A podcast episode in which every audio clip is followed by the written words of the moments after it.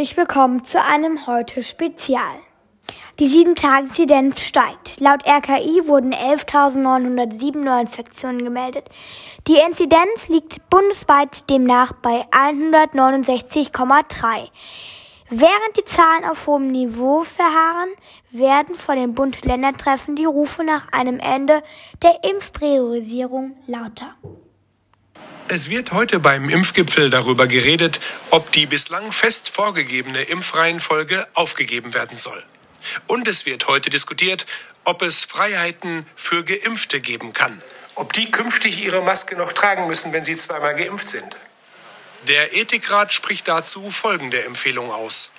Maske tragen, Abstand halten, diese Maßnahmen, die sind nicht so eingriffstief und die sind allen auch noch weiter zuzumuten, wenn wir sie noch brauchen.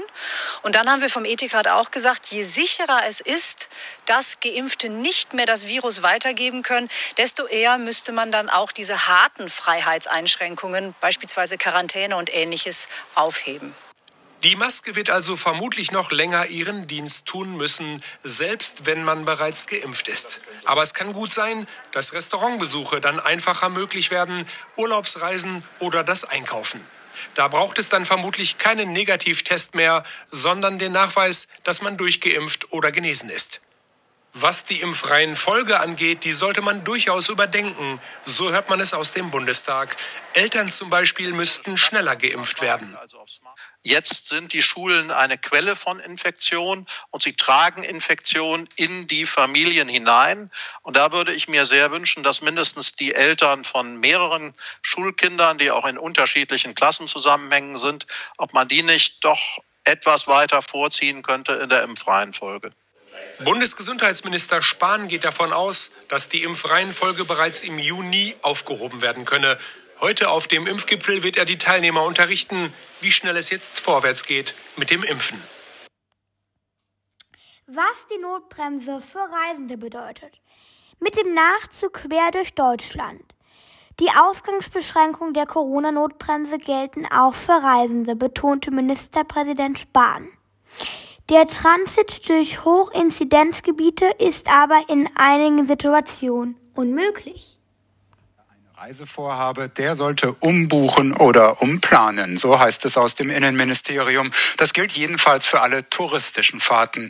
Das Infektionsschutzgesetz kennt lediglich sieben Ausnahmen, warum man nachts Haus und Grundstück verlassen darf. Nummer eins, Gefahr für Leib und Leben, sprich ein medizinischer Notfall. Natürlich kann man dann einen Arzt aufsuchen. Weitere Beispiele, der nächtliche Weg zur Arbeit, etwa für den Bäcker, die Ärztin oder den Wachdienst. Auch die Fahrt wegen einer, Zitat, unaufschiebbaren Betreuung ist zulässig, also wenn etwa die kranke Oma nachts Hilfe braucht. Auch die Ausübung des Sorgerechts rechtfertigt den Weg nach draußen und damit auch ins Auto oder den Zug. Das gilt auch für alle diejenigen, die sich um Tiere kümmern müssen. Es werde auch nicht nachts der ohnehin dünne Zugbetrieb eingestellt, erklärt das Verkehrsministerium. Auch sei die Fahrt von einem und in ein Gebiet ohne Ausgangssperre grundsätzlich möglich.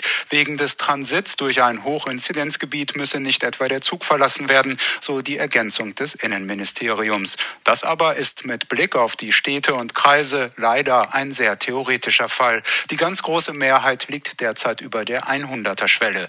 Wer unterwegs ist, muss sich auf Kontrollen durch Polizei und Ordnungsämter vorbereiten und gegebenenfalls glaubhaft erklären können, warum er oder sie aus gutem Ausnahmegrund die Wohnung verlassen hat. Andernfalls kann das als Ordnungswidrigkeit geahndet werden. Klar ist das übergeordnete Ziel, mit weniger Mobilität gibt es weniger Kontakte und damit weniger Infektionen. Aus Berlin Kai Clement. So, das war's auch schon wieder vom heute Spezial. Wir melden uns im Laufe des Tages nochmal mit neuen Nachrichten. Ich wünsche Ihnen jetzt noch einen schönen und entspannten Nachmittag. Bis dann.